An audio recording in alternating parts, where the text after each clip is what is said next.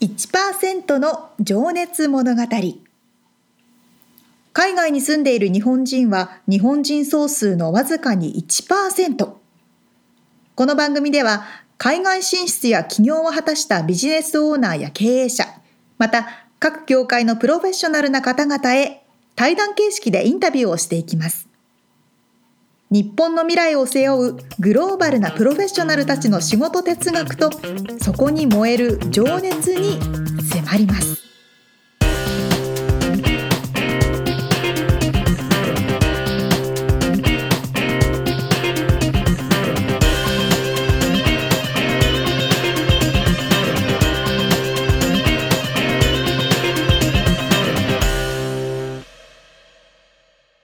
こんにちはこんにちは。第26回となりました1%の情熱物語ですおっす。皆元さんお元気でしょうか気ですか。はさてみつさんい。いつも通りサーフィンはしてますしてますよ。今日も行ってきましたよ。ちょっと焼けてますよ ね顔が赤いですよあ、そうっすうか。ん、 そう私あの、うんボディーボードを買ったって話をしましたっけ、うんうんうんうんそうあの2年前に初めてみつさんにサーフィンを教えてもらった時に、うん。サーフィンっていうものをに初めて触れたんですけど、はい。ボディーボードっていうものがあることも知らなかったんですよ。あ、そうなんだ。うん、それ有名なんですかね。言うとかっていう か。まあでもサーファーよりは少ないか。そうですよね、なんかこうロサンゼルスのビーチに行くとやっぱりサーフィンをしてる人たくさんいますよね。うん。はい。でいろんなタイプのボードを見るんですよ。あ、大きい長いやつから、そうそうそう短いやつから、太いやつから。その通り、うんうん。サーフィンって呼ばれるものともっと短くて、うんうん。四角いのがまあうんボディーボードの形で言うと、うん。ですっごく大きくてうん。うん。手で漕いだりするのがパドルボード、スタンドアップパドル。はい。スタンドアップパドル、うん。サップというやつですね。あサップって言うんですね、もういろんなのがあるなと思ってねうん。え、結構遠くの奥の方まで出ますようん。ねそうそうそう。であれで波に乗るんですよね乗る人もいますよねあ乗らない人もいるんですか遠くの方に泳いで楽しんでる人もいるあー泳いでっていうかそすっかそっかあのうんうんうん立って漕いで、浮いてるだけ浮いてるだけ、うんそういうこともできるんですねあれもねもうだから体幹バランスうんうんうん鍛えられるしへそうーいう意味でやってる人もいるんじゃないですかヨガの先生がやってたりもするんですよねあそうなんですね、まあバランスっていう意味でなんかパドルボードの上でヨガをしましょうみたいなのとか見たまこあ、とそがあれはちょっと意味わかんないけどねも うバランスまあいいやるまあいろいろあるとあそうそう海の楽しみ方もあそうですねねボディーボいろいードろどうですかボディーボードねもうすんごい揉まれてますねあ そうまあ まあなサまだーフィンでダメでちょっとね揉まれましたからねサーフィンでそねうそうでボディーボードで大丈夫かなと思ったらやっぱりあの次の日ぐらいまで耳の中に水入ってるみたい なひれつけてんだよねヒレもつけてあまーそすうかでもねヒレもねやめたりとかねいろいろあそういろいろ試していろいろ試してる頑張って るちょっとまた状況アップデートしまますたね行きましょうね、はいまたねさあということではい今日はインタビューの第2回目ということになります。はい前回に引き続き松豊先生ですね佐藤松豊先生民謡の、えーはい師範であられる、えー松豊先生のお話を深いお話を伺っておりますでは早速聞いていただきましょう。はい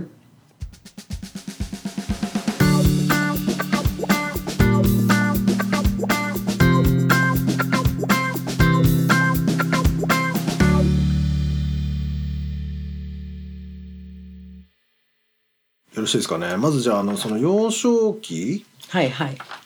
まあ、ちょっと先ほどお話出ましたけど二三歳は記憶がないですね。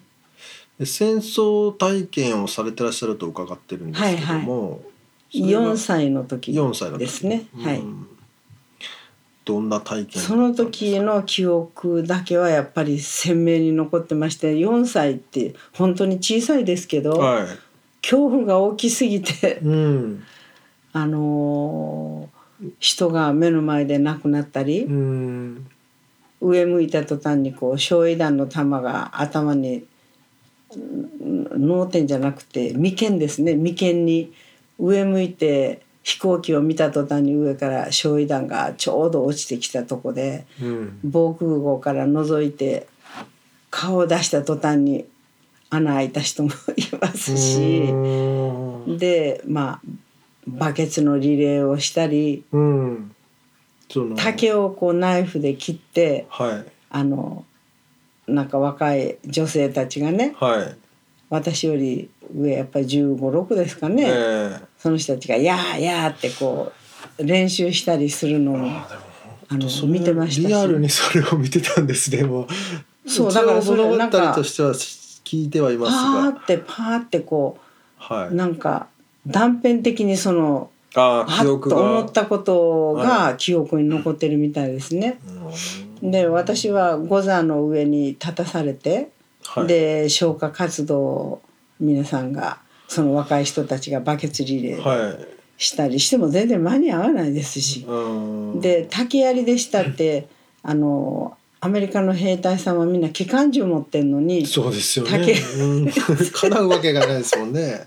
それはアメリカに来て、うんもうアメリカも本当にすごい大きな国っていうのが分かってう、ん、で今なんかええー、って なんでこんな大きな国と、うん、うん、あのやり合って喧たんだと嘩されたんかなとか思うようなここを見てたら。うん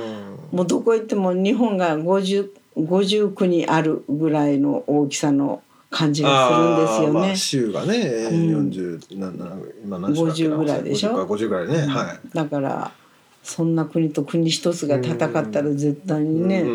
んうん、負けるんだけどでもまあ今考えれば負けて平和な日本があるから、うん、それはそれで素晴らしかった良かったんじゃないかなと。そうですね。うん思いますね日本っていう下手したらね、日本っていう国がそこでなくなってたかもしれないし、うんうんだからうん今文化がはい。発展してるんじゃないかなと思うんです、日本の文化が残ってう。んそうですね。はいうん、でもそれを本当にだから伝えてね、はいもうまさに伝えて生きてきたというかそうそうそうそうそうそう。ねえあのそれをだから誰かまた引き継がないといけないしね。そうなんんで すよ。数百年も前からうん、ね、あの戦争もあるし、はい。飢餓もあるし、うん病もあるうし、ん人心あのまあまあ天災っていうか天災ですねは天災いみたいのものもありますね。はい災害ねそれでもずーっと何百年経ってもうん残ってきてるから。うんだから私たちもこれをこんなに長い間楽しませてもらったんだから、うんだから伝えていくのが私の使命かなと、うん今はうん使命感になっちゃったんです、なるほど。歌が好きだったうん人がうん なんか使命みたいになっちゃって、だんだんでもそれはじゃあ変わってきた変わってきたこんでとなすね方向性が変わってきてうんそのまず先ほどねサンフランシスコ渡ってからはい、あの10年いらっしゃって、はいその後でにロサンゼルス来られたってはいこはとないんですけど、そのロサンゼルスでの生活っていうのはもう民謡だけ教えてらっしゃったんですかね。あ最初はねうん、そうですうーん最初は民謡だけ教えていたんですが、はあの賭博の場所があってい、賭 博 あのギャンブルはい5箇所うん5箇所ぐらいあったんですよ。でたまたまちょっと私の主人だった人がはい覚えちゃってなるほどでそこに通われてほで2つの家もちょっとうおうもう消えるような状態になっちゃってそれは借金そうですそうです差し押さえられたそうそうそうですそうですそうですもう本当にあの病気になったんですね。病気ああというとそのギャンブルギャンブル依存症みたいなそうですものかそうですあーそうですでだからもう民謡だけでは生きていけなくなったからそれはす松戸先生がそのお金をそうですとにかく出てっていただかいないとはいはいはあのどんどんどんどんそれが膨らんできますから、いはいはいうん、だから子供4人いましたし守らなきゃいけないし生きていかなきゃいけませんので、うんだから仕事もあの5つぐらいしてまし たから5つはい、でそれに対してのはいここのあの一番先にこの丸会のマーケットはい、マルカイっていうのはあの日本日系のスーパーマーケットがねスーパーあマーケットですねの、はい今は名前変わりましたけどあのありますねはい、はいでその丸会の社長さんご夫妻にうん雇っていただいてあーでそこでそれだけではもう全然足りませんのでねうんで訳話してこんなあの歌を教え状況でてす三味線を教えてるんだけど、はいでも借金ができちゃって、はいそれを私が全部肩代わりしたのでおーだからあのそれ返すためにはあのどうしてもお金をもっとたくさんうん働かなきゃいけないんだって言って、うんその店で売るものを新しいものを私がお店の外部で売れるものあまあ一つは浄水装置をつけて歩いたりあとーはいはいはい外かにも下う売着りに行けるっの、はてい、ことセールですスねマンを作ってあー下着の販売をするとかはいでもちろんお店の中でも、あのーいろんなちょっと自分のアイデアで作った商品とうーかんを売らしていただいて。うーんでまあ 3, 三つぐらいの仕事の分が借金返しの方ですかね。うんうんうん、であとの2つの仕事分で生きてきたっていう感じですあね。ーだからもう寝るのは23時間最初ほんとずっと大変でしたね。でもうち弟子で修行してますから日本ではい23時間の睡眠ではね、そうんね冒頭あったよう耐えらにれまそれもすごいですけ どでも今もう子供も立派に育ちましたし。子育てしながら5つ仕事をしながらはい民謡も教えてらっしゃっそうですそうです。たちょっとどういう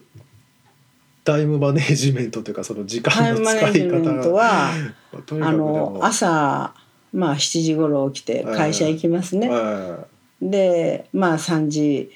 かぐらいまでしてうんで3時から倉庫に行って下着のあのセールスマン作ってた人のいはい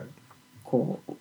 50個ぐらいの袋30個から50個の袋に、うんあのいろんな注文してくれくださった人のうん品物を箱に入れたり袋に入れたりして。うんそれをまたお店持ってって、うん取りに来た人に渡せる準備をしたり、それから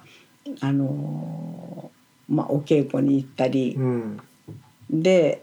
お稽古行った先の近くあーで浄水装置を取り付けた出り。張で教えに行かそうれてそうそうそそうのついでに そうそうそう 浄水器をで打ったりとかドリル持って あのシンクに穴開けたりとか、はいはいはいはい、そういうふうなのをししましたね。あーでその他に2種類ぐらいの商品を私がこうまあちょっとしたアイディアをもらっちゃ作ったりしてうーんでそれを売らしていただいたりしてで普通そんなん働きながらそこで商売しちゃいけないと思うんですけうどんそれを許してくださったんですねなるほどだから私たち今家族が生きているという感じですねうーんじゃあその丸会の社長様には本そ当うそうそうそうそうにそ恩う義があるというかそうですそうですーんそれとまあ日本の私のお友達が、はいわあ借金してご主人が大変だから、うんそんなんだったらもういくらでもお金送ってあげるようってん言ってくださった方からちょっとお借りしたりして、うんみんなに助けていただいたんです。その時ってどういうでも気持ちなんですかねあのわもう自分がやったことではないというかなんていいうやかもうそんなこと言ってられないですよまあそんなこと言うね。もうまあ生きな明きゃ日のことを生きていかなきゃいけないし、でもう全然不服もそんなもん言ってる時間のないでうす。んとにかくお金を返してうん子供たちの生きるうんようにしなくちゃいけないから、うんであの夜中まあ12時とか1時とかサンディエゴ教えに行った時なんか1時頃になりますね、うんそれから24時間オープンの店に入ってうん買い物をして、うんで翌日のまあ23食分作って、まあ、こ子供たちの、はいはいね食事をでまだあのうん小さかったですうから、ん5歳とか6歳とか8歳とか十何歳11歳か2歳でしょだからあの洋服とかそういうふうなのも全部準備して4人分 食事も準備してで夜中にそれしてたもんですから寝る時間がなかったですね。それその主婦であったとしてもその4人育てるの大変そうなんですけどうん、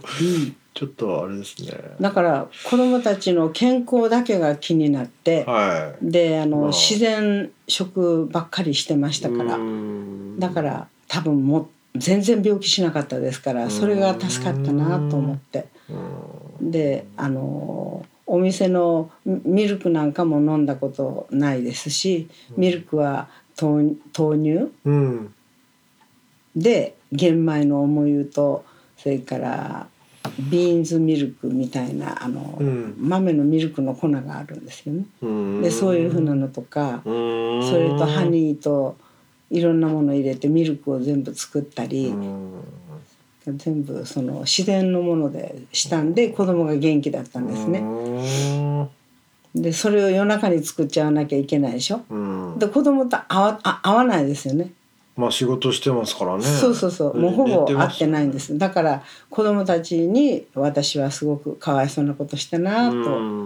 まあ思ってますよね。なんか恩返しじゃないけど大きくなってくれてありがとうって。ううんんでもねい生きなきゃいけないからねそうそうそう働かないといけないですそもうんねです、うはん、いでもそれ今みんな分かってくれてうんすごくよくしてくれてます、ううんんそっかそっかうんだからもう一日仕事して帰って何を一番先するかっていうとトイレ全然流さないようにしてたんですねでそれで健康状態をへえ仕事が一時帰ってくるでしょはいはいはいでしあのそれからショッピング24時間オープンのとこに行くその時にトイレの蓋開けてはまあ2つを流す流すんじゃないって言っていはいであのそのままで「あ今日も健康だ」っていうのが便からはいそうなんですね便をわかる見んですてね安心してそれを私が流してはあやってましたからまああんなことだからそれしか健康あ会えないんでまあすかねら、話も顔も寝てるわけですもんねそうそうそううん子供たちも大変だったろうけど、そうそまあうでもそれはなんかすごい戦いみたいでねうん私は楽しかったで すね楽しかったっいや本当私って平和になるとすごく退屈にああなる人なんですああと気がついたの今。へえだからそういうふうに何かのプレッシャーがバーンって背中に来てうんそれに向かって一つずつあのそれを達成した時に満足感があってうんそれで疲れが消えるうんという感じの私の今まで80近いですけどはいそれの人生だったなと思ってうんだから今もこう平和になってくるとすごくだらーってなるみたい なんかで。つまんないくなっちゃうんですかねそうそうそうそれでもう次のこといろいろなんかやることなもうい先のことしか考えないし、 そうですか、うんちょっとそのもうねいかに波乱万丈なのかがちょっとなるほどねでもその生活ってでもどれぐらい続いたというか、うんまあ、えーとお子さんたちが成人20年かかってだいたい10 17年ぐらいですかそうかねそうか会社へ働かせていただいてうんそれであのアメリカのうん借金はほぼはい完敗関西かかんかんかん完敗完済です完済完返完返済、はいうん、完全に返済しましたね。はいはいであとは日本だけそのお友達が、ええあのむ無利子で、はいあの、まあいつでもいいよ催みたい促なな感じしででね、って言ってるのを甘えて、うんまああのか 貸していただいてるのが、はまあ400万円ぐらいですかね今で言うとあー4万円ぐらい4万ドルい山ドラはいぐらいだけですね、はいだからもう本当に今楽ですはい、うんそれはでもそれを背負ったままずっと生きるのも辛いですよ ねちょごめんなさいなんか本当ちょっと想像を絶するなと思うんですだけどからあの、うん家族が一緒にご飯食べるとか、うん普通の人が当たり前の当たり前のことが私にはものすごく子供たちにも嬉しいと思うんですよ、うんでそういうふうなことが今あのもうそれぞれ生活が うん決まっちゃって大きくなったからできないですけうど、んであの時々子供たちとご飯食べたりしたらすごい幸せ感じるんですうね。んそうですね。ううんん、ただ平和っていうのがすごい幸せですうね。んそっか、うん、素晴らしいですね。でもでもねそういう経験をしてきたからこそだってそれは感じるものでねそうやって普通になんつうだろ うあたとにまかにく今今はもう目覚めたらあ目が見えるってなんかすごい嬉しいんです朝からうーんまだ目が見えるみたいな感じそうなんですね。でトイレ行けばああ普通にできるうん、でお水飲めばうわ喉がと喉にこう通ってうん自分の飲む力があるうんという一つ一つのうんこう体のシステムがうんなんかすご動いくてるこ感と謝が嬉しいってことそうそうそうそううそうーんで子供を見たらそんなにみんな悪いとこないし、うんうん、健康でいてくれるし、うんうんまあ普通の人から見たらもっとよく言われましたよ「私の望みはそんなんじゃないですよ」うん言ってやっぱり大学も出して、あのー博士課程もしてって、うんそういうふうな方がまあ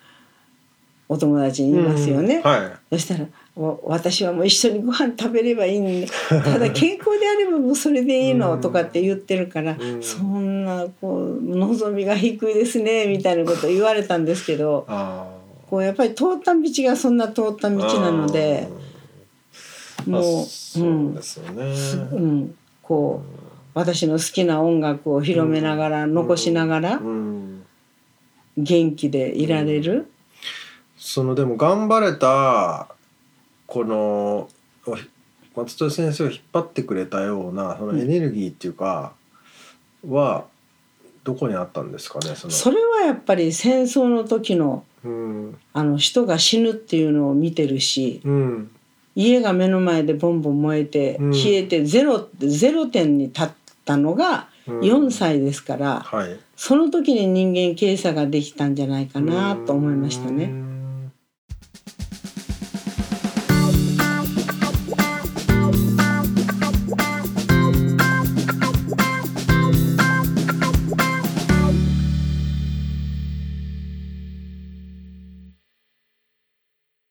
言葉にするのが難しいぐらいの衝撃的なお話でしたね。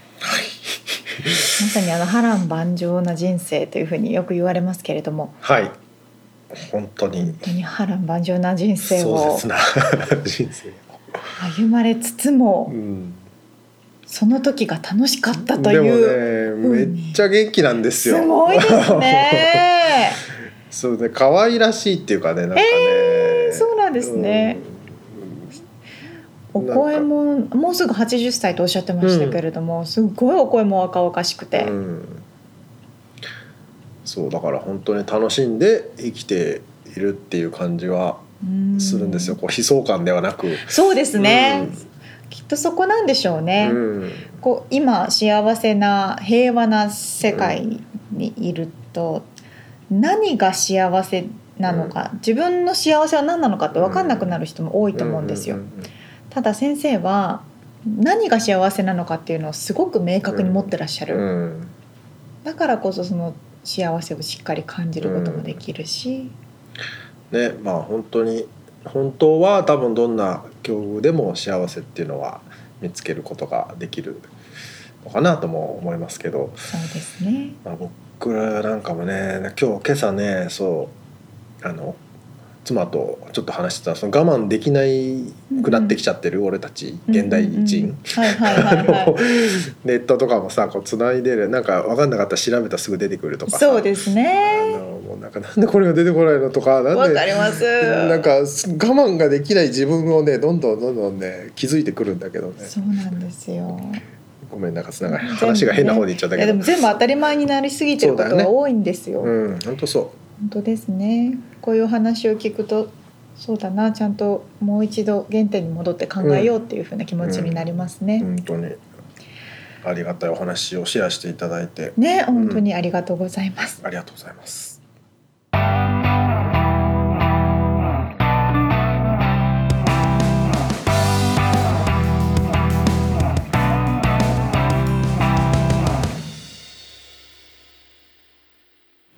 リアルアメリカ情報アメリカ・ロサンゼルスからリアルなビジネス情報ですとか現地の生活情報をお届けしていくこのコーナーですはい。さあ今回はうん。女性の体型に関する話女性の体型。はいうんあの私お仕事でうん。うん。たまたまですね整形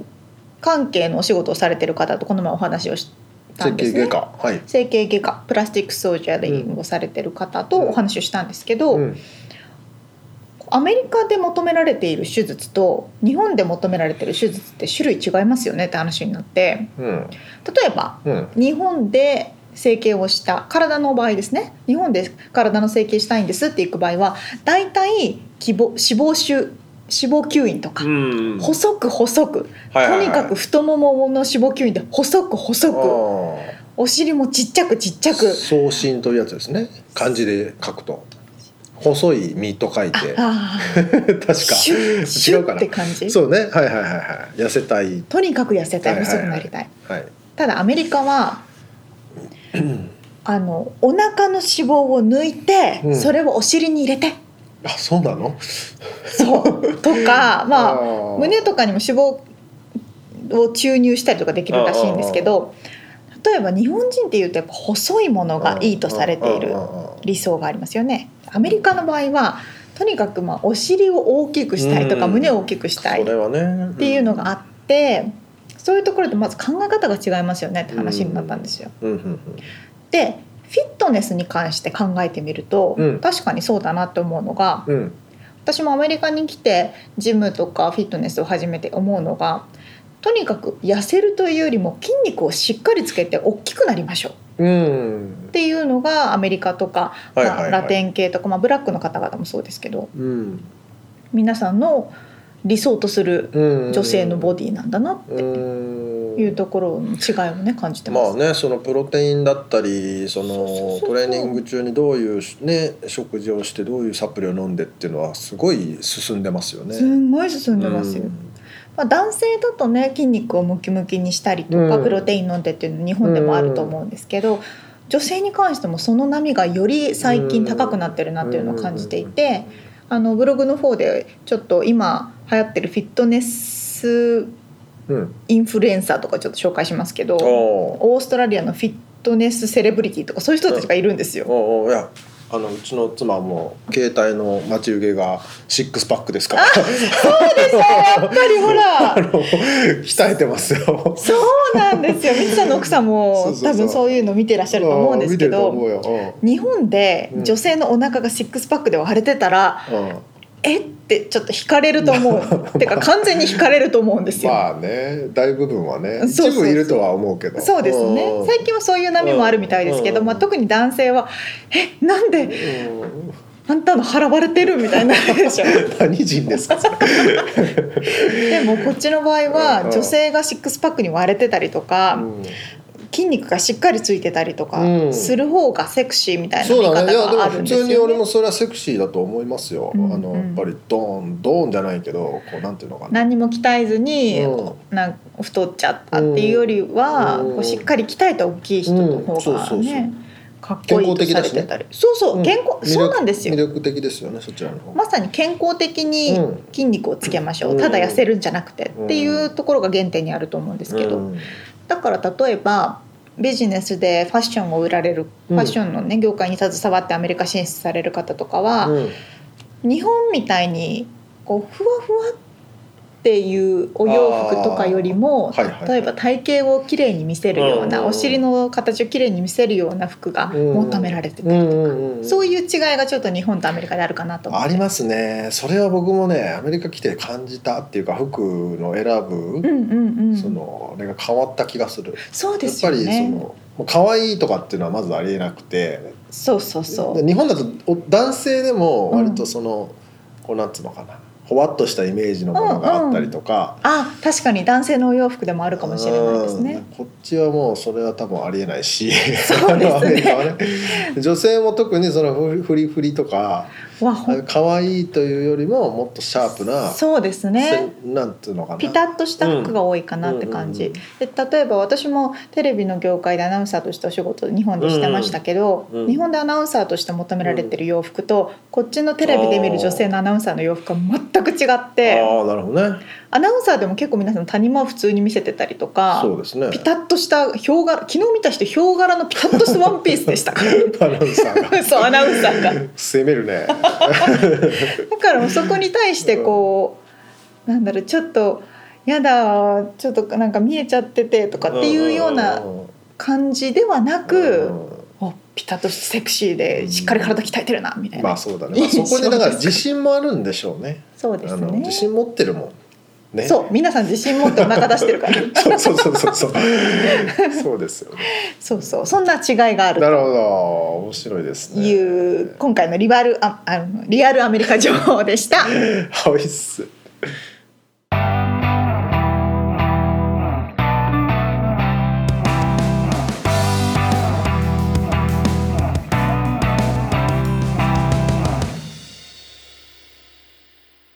さあということで26回の1%の情熱物語の締めのコーナーに入ってまいりました。なんかおおしっとりしてますね ちょっと締めのコーナーに一つ加えて「ぶっちゃけ1%」っていうコーナーがあるんですよね あの名前考えてきましたか考えてないのでぶっちゃけコーナーそのままでいきますもうそのままただのぶっちゃけコーナーってちょっと短くしました けど OKOK じゃあ私から質問 はいみつさん朝ごはん何食べてるんですかいやもう至って普通に食パン一枚とコーヒー食パンにに何つけ何かつけますああのバターをつけますねとコーヒはーだけ いはいいやなんかみつさん結構こう食に詳しかったりオーガニックに詳しかったりするから、はなんかこう朝ごはんも特別なの食べてるのかなと思ってたんですけどいいやーたまにそうなんかあの野菜ジュース的なのが出てきたりあーフルーツがあったりしますけど、ブレンダーでいやそうそうそうあのシェイクした感じのね、へえまあ至って普通にあれですよ食パンとコーヒーですよ。すごいすごいそうなんだっていうよう な、 じゃあ沙羅ちゃんは、私は決まってなくて、うんただ最近あのーハマってるのはオートミールうんうんまあアメリカ人は皆さんオートミ皆ールさんオですよね。ートミールを食べるんです 最初はなんだオートミールって感じだったんですけどうんうんあれは何なんですかねいや穀物だよね。 乾燥した穀物をお湯よくわかんない。ちょっとボイルするという かそれよくわかんないんですよそうするとちょっとねっとりするみたいなうんうん。美味しいの。そう私も食べ方がいまいちわかんなかったんですけど、彼氏のお母さんが作ってくれるうんのがあっって、何入れるの？牛乳うんで鍋に牛乳とオートミール入れますよね、うんでそこにシナシナモンを入れるんですよおーシナモンスティックみたいなうんうのん入れてブラウンシュガーをちょっと入れてグツグツ結構さ入せるれるね。 そうそうそうそうそうそうするとすっごい美味しいんですよあーまあそれは美味しそうだわ。それが美味しかった簡単だからやってみてくだ さい でも俺その時点でもうめんどくせえ。じゃあ奥さんにやってもらってください嫁はあの食べないから朝はね自分でやらないといけないんですよ。 そうなんじゃあ絶対やらないそうそう俺料理できないんですよ ね。めんどくさい今奥さんがねちゃんとあの上手だから大丈夫ですそよっかオートミールを食べてるんだね。ちょっとそうへー皆さんもオートミールっていう謎のものを見かけたら作ってみてくだコさーンいフレークとは違うんだよね。コーンフレークとは違うんですよ、うん何なんですか何なんだろうね。さあということ で1%の情熱物語今日も聞いてくださってありがとうございまあしりがたとうございます。詳細はですねブログの方にいろいろと載せておりますので、うん podcast.086.com podcast.086.com で検索してみてください。はい。ということで皆さんまた次の時にまた来週。バイバイ。